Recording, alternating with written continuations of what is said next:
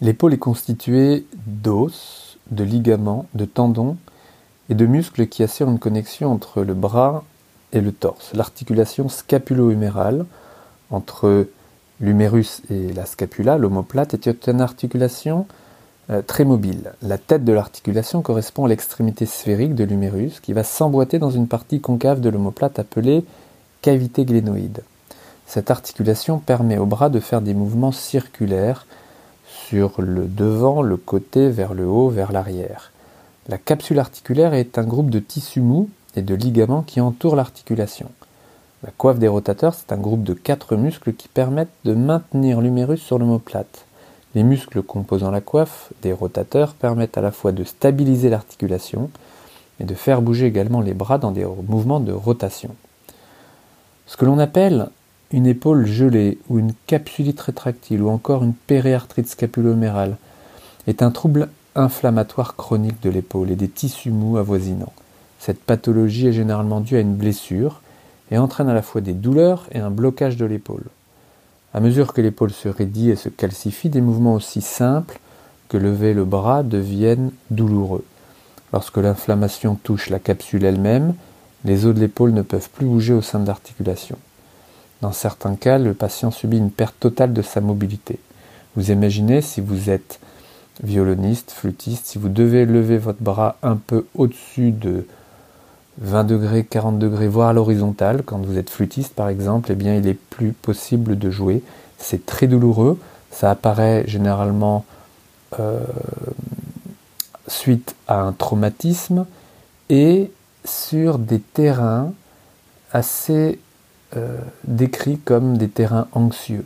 C'est-à-dire qu'il y a un traumatisme et il y a comme un blocage des différents tissus, des, compensations, des contractions des muscles et évidemment au niveau articulaire, il y a un terrain anxieux qui fait que la personne euh, se stresse par rapport à cette douleur. Et évidemment, la douleur est un facteur anxiogène. Et euh, le manque de mobilité, si vous ne pouvez plus jouer, évidemment, c'est un gros stress qui vient par-dessus.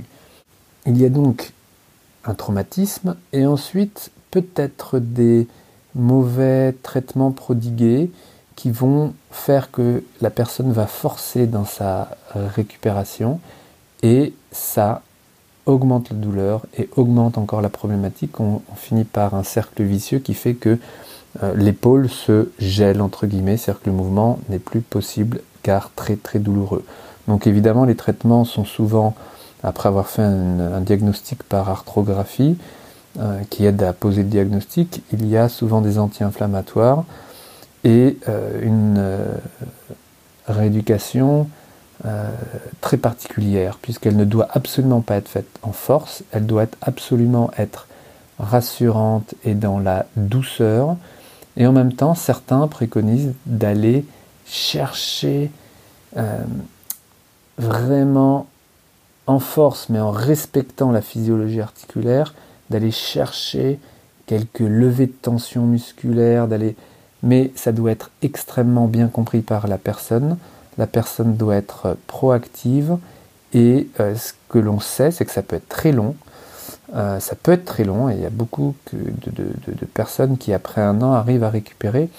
Les gens récupèrent en général, mais arrivent à récupérer parce que le temps fait l'affaire, parce que euh, le stress passe. C'est une pathologie qui est encore assez trop peu connue, en tous les cas au niveau des, moyens d'en sortir.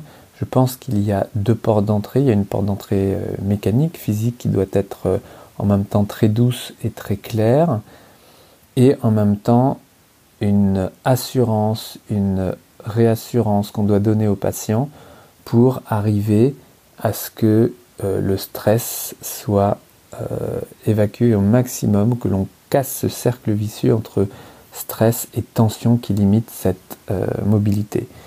Ce qui est certain, c'est que le musicien dans ce cas-là doit être très patient, évidemment, ne doit pas entretenir le stress et l'anxiété due à ce handicap, parce que c'est un réel handicap de ne pas pouvoir lever euh, à peine son bras sans que ça soit hyper douloureux et à un moment donné carrément euh, bloqué, donc gelé.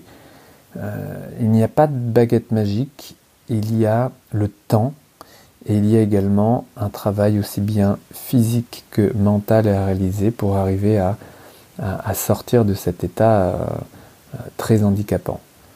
Le plus important est la prise en charge de cette problématique par le musicien lui-même. Il y a tout un travail à faire euh, pour ne pas se focaliser uniquement sur cette zone, même si c'est le centre du problème, l'épaule à ce moment-là, mais de s'occuper évidemment de la nuque, de cette mobilité scapulaire entre l'omoplate et la cage thoracique, et de s'occuper de, euh, de l'ensemble du reste du corps pour éviter cette focalisation, et en même temps de travailler sur euh,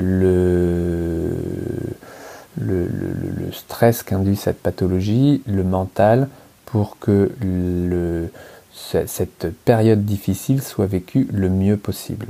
La chirurgie arthroscopique ainsi que la manipulation de l'épaule sous anesthésie peuvent s'avérer nécessaires dans les cas les plus sévères. Mais quoi qu'il en soit, le musicien doit s'impliquer dans sa rééducation et on parle euh, bien d'auto-rééducation dans ces moments-là. Nous reparlerons de l'épaule évidemment dans bien des sujets, dans bien des contextes et je vous dis à bientôt.